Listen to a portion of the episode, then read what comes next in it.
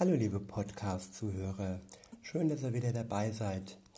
Heute geht es um den Galaterbrief, das Kapitel 2 und daraus lese ich drei Abschnitte, sowohl die Verse 4 bis 5, die Verse 16 und 17 und zum Schluss die Verse 19 bis 21.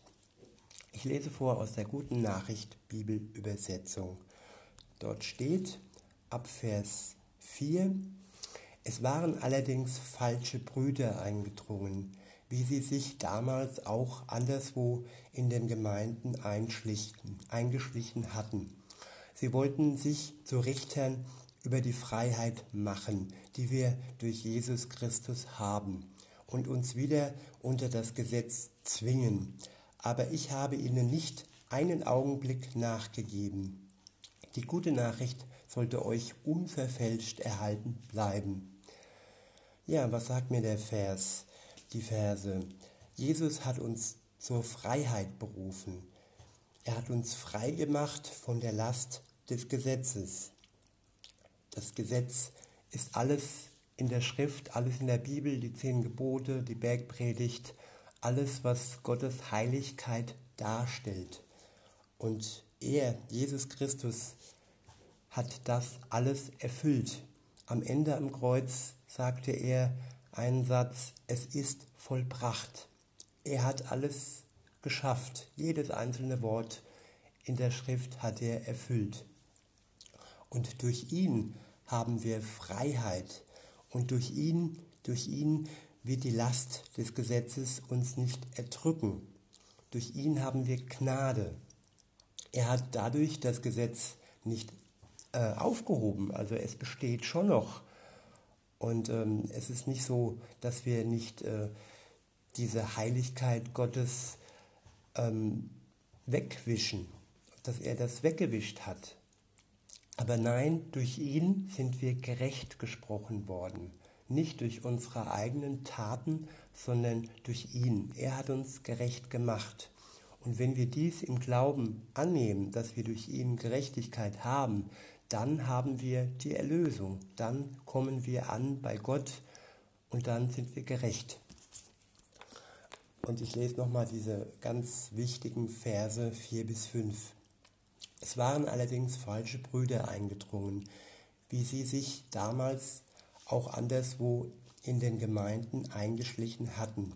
Sie wollten sich zu Richtern über die Freiheit machen, die wir durch Jesus Christus haben und uns wieder unter das Gesetz zwingen. Aber ich habe ihnen nicht einen Augenblick nachgegeben. Die gute Nachricht sollte euch unverfälscht erhalten bleiben. Und weiter geht es mit den Versen 16 bis 17. Dort steht, aber wir wissen, dass kein Mensch deshalb vor Gott als gerecht bestehen kann, weil er das Gesetz befolgt. Nur die finden bei Gott Anerkennung, die in vertrauendem Glauben annehmen, was Gott durch Jesus Christus für uns getan hat.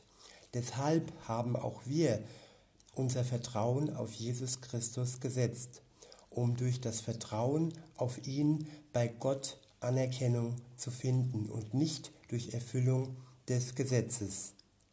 Denn mit Taten, wie sie das Gesetz verlangt, kann kein Mensch vor Gott bestehen. Weiter geht's in Vers 19, die Verse 19 bis 21. Das Gesetz hat nichts mehr von mir zu fordern. Es hat mir den Tod gebracht. Deshalb bin ich für das Gesetz tot und ich lebe für Gott. Weil ich aber mit Christus am Kreuz gestorben bin, lebe in Wirklichkeit nicht mehr ich, sondern Christus lebt in mir. Das Leben, das ich jetzt noch in diesem vergänglichen Körper lebe, lebe ich im Vertrauen auf den Sohn Gottes, der mir seine Liebe erwiesen und sein Leben für mich gegeben hat. Ich weise die Gnade Gottes nicht zurück. Wenn wir vor Gott damit bestehen könnten, dass wir das Gesetz erfüllen, dann wäre ja Christus vergeblich gestorben. der Schlüssel und das Ziel und ja, das Entscheidende im Leben ist Jesus Christus.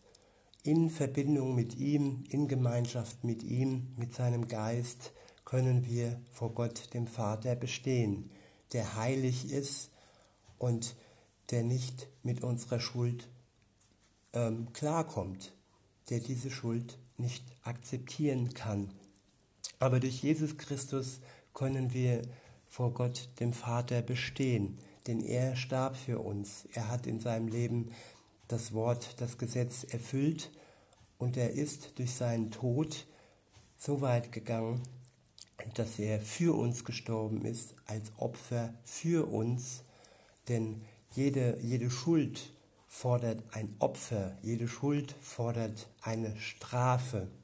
Und die Strafe, die eigentlich wir verdient hätten vor Gott, diese Strafe hat sein Sohn auf sich genommen.